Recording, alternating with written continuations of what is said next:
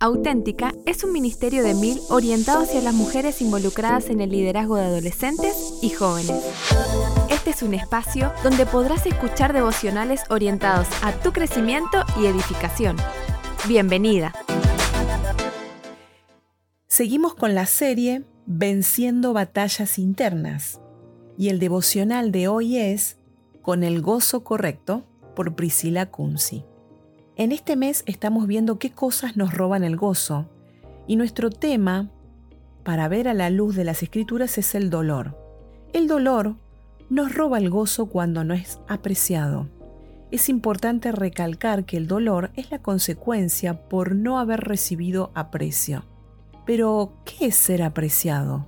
Aprecio es una palabra que deriva del latín a, que significa hacia, y pretium, que significa premio o recompensa se conoce como aprecio al acto y resultado de valorar a alguien o algo. Podemos también decir que el antónimo del aprecio es el desprecio. Cuánto dolor nos causa el desprecio recibido por personas y cuánto más de aquellas a quienes amamos. En la Biblia, en 2 Samuel 6:16 al 23, encontramos la historia de David y su mujer Mical, la hija de Saúl. El arca de la presencia de Dios estaba en la casa de Obed Edom, y David la trajo a su ciudad.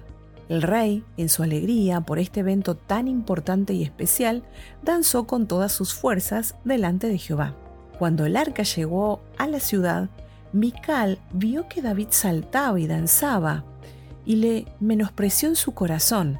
Este fue el comienzo del desprecio. Comenzó en su corazón. Después en el versículo 20 leemos que David vuelve para bendecir su casa y Mical le sale al encuentro. Ella le dijo, cuán honrado ha quedado hoy el rey de Israel, descubriéndose hoy delante de las criadas de sus siervos, como se descubre sin decoro un cualquiera. La actitud de Mical, al decirle estas palabras, frustró la bendición de aquel tiempo, pero el Señor bendeciría la casa de David en el futuro. A causa de ese desprecio pronunciado hacia su esposo, Dios actuó y juzgó el pecado de esta mujer.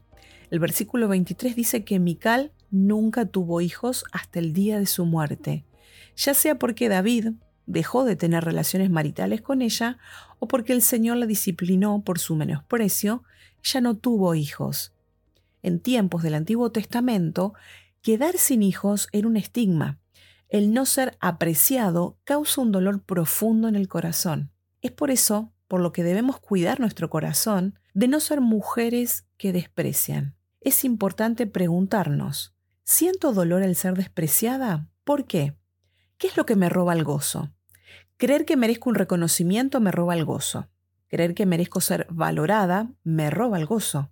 Creer que merezco el agradecimiento de otros me roba el gozo. El problema está en las expectativas que nosotras mismas hemos creado. Si bien quizás no está incorrecto sentir dolor por el desprecio recibido, nuestro gozo no debe depender del objeto o persona que recibe nuestra acción, sino el gozo debe estar en Dios mismo, porque lo que hacemos lo hacemos para Dios. La persona que quizás nos desprecia es solamente un medio, pero el verdadero fin de nuestras acciones debe ser la persona de Dios y su gloria. Creer que merecemos un reconocimiento nos roba el gozo. Quizás esperamos el aplauso por nuestros hechos, pero esto simplemente es un camino a la frustración y dolor cuando las cosas no suceden como nosotras lo deseamos o esperamos. La meta de nuestra vida debe ser hacer todas las cosas para Dios y su gloria.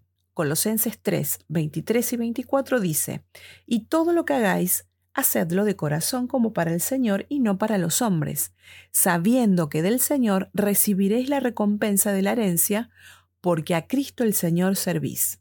Creer que merecemos ser valoradas me roba el gozo.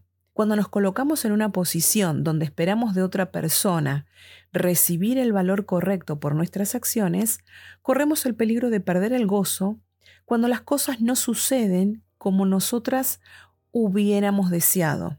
Si bien somos criaturas de Dios y Él nos ha dado un valor especial y nos ama, no debemos tener un concepto nuestro más alto del que debemos en sí tener. Romanos 12.3 dice que no tenga más alto concepto de sí que el que debe tener, sino que piense de sí con cordura. A veces esas expectativas que nosotras mismas creamos, son un arma poderosa en las manos de Satanás, la cual él usa para robarnos el gozo. Creer que merecemos el agradecimiento de otros nos roba el gozo. Cuando esperamos el agradecimiento y ese agradecimiento no es correspondido, puede ser también que perdamos el gozo en nuestra vida. Si bien es verdad que nos hace tan bien escuchar las palabras muchas gracias, no debemos ser ofendidas o lastimadas cuando no son pronunciadas por la boca de aquellas personas que deseamos, porque hicimos algo por ellos.